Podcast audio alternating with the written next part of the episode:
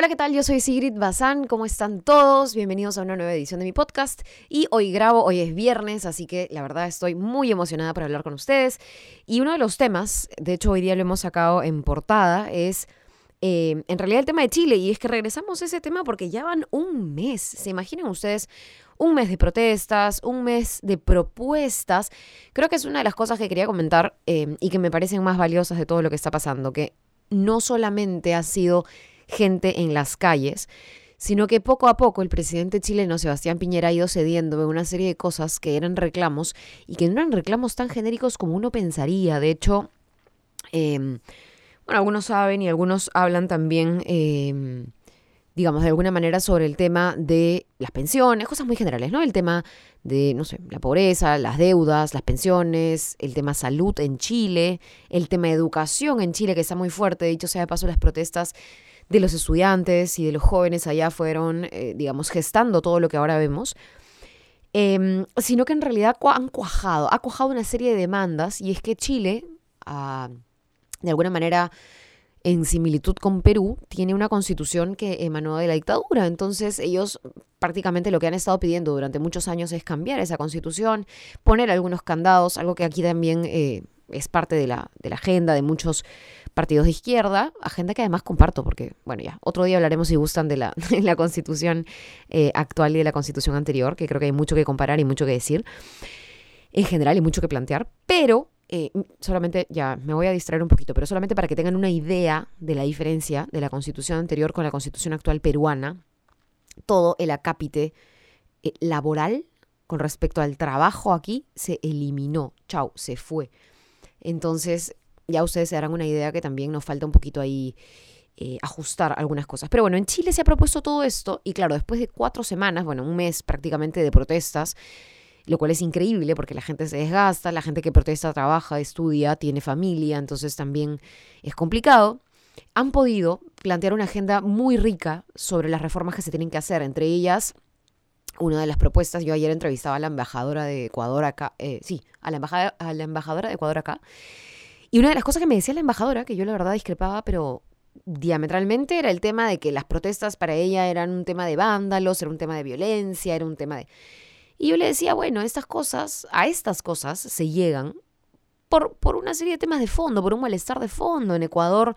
Y le decía a la embajadora, cosa que ella evidentemente tiene que defender porque es parte del gobierno allá, no solamente se han eliminado los subsidios después de 40 años a la gasolina, o sea, no solamente la gente tiene que pagar algo que nunca ha pagado hace décadas, eh, eh, para movilizarse, sino que además en varios sectores eh, se han disminuido las vacaciones de 30 a 15 días, se ha bajado el sueldo mínimo, entonces, ¿cómo no protestar si tocas las cosas más básicas y fundamentales de los ciudadanos de a pie? Pero bueno, en el caso de Chile, una de las propuestas que se está planteando, claro, eh, a diferencia de Ecuador, Argentina de Macri y otros países en donde ellos creen que la forma de salvar la economía es reducir el gasto público y ajustar mucho a los trabajadores, en otros países, desde Estados Unidos, con Alessandra Ocasio, hasta, como les comentaba, em, en Chile, con, con diferentes partidos de izquierda, lo que se plantea es cobrar más, recaudar más, ¿no? Entonces se está planteando poner un impuesto específico al 1% más rico de Chile, así como lo está haciendo también eh, Ocasio en, en, Estados Unidos, poner impuesto al 1% más rico de Estados Unidos. Entonces, digamos, esa es una propuesta que ha calado, que se está discutiendo. El cambio de constitución es algo que ya ha anunciado el presidente Piñera, solo que, claro, él lo quiere hacer a su manera y no a través de un plebiscito y no a través de una consulta con la gente, cosa que la gente exige, evidentemente, porque quieren ser consultados, consultadas. Em, y justo hoy en portada, en Diario de la República, poníamos la fotografía de cómo la gente se va sumando. Una de ellas, la cantante Mon Laferte, y ha salido pues prácticamente con el torso desnudo, mostrando em, los pechos, ¿no es cierto? Em, en los Grammys latinos, me parece, esa fue la ceremonia, y bueno, con una frase pintada en el pecho que dice en Chile torturan, y, violan y matan, que me parece muy fuerte y que quizá algunos creemos, eh, esas cosas pegan, pegan mucho y pegan más incluso que, que esas discusiones, ¿no? De repente la gente no lee, y menos acá en Perú, y menos a nivel internacional, cuáles son las propuestas específicas para reformar el sistema pensionario de Chile, pero sí ve la foto y entiende que no es solo, un cosa, solo una cosa de vándalos, no es una cosa solamente de las calles, es una cosa Y es un sentimiento que comparten artistas, eh, profesionales, madres, padres, eh, estudiantes, jóvenes, viejos. Y claro, evidentemente ahí es donde uno va comprendiendo la magnitud de lo que pasa y que no simplemente puede echarle la culpa a una parte ya.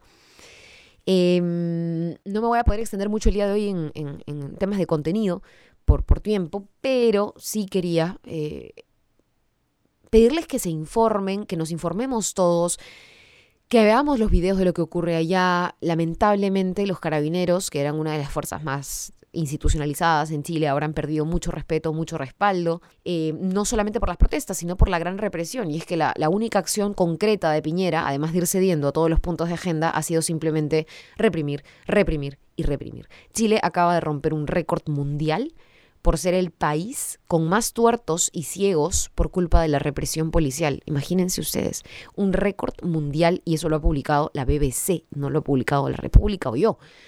Son como medios internacionales, ese, eh, digamos, ese ranking de alguna manera lo ha realizado, me, parece, la, la, no sé si la Convención Interamericana de Derechos Humanos, me parece, y es una locura, porque tú ves a la gente con parches, tú ves a la gente que literal ha perdido completamente la vista en un ojo. ¿Por, ¿por qué? Porque, porque los, los, policías disparan directo al rostro de los manifestantes.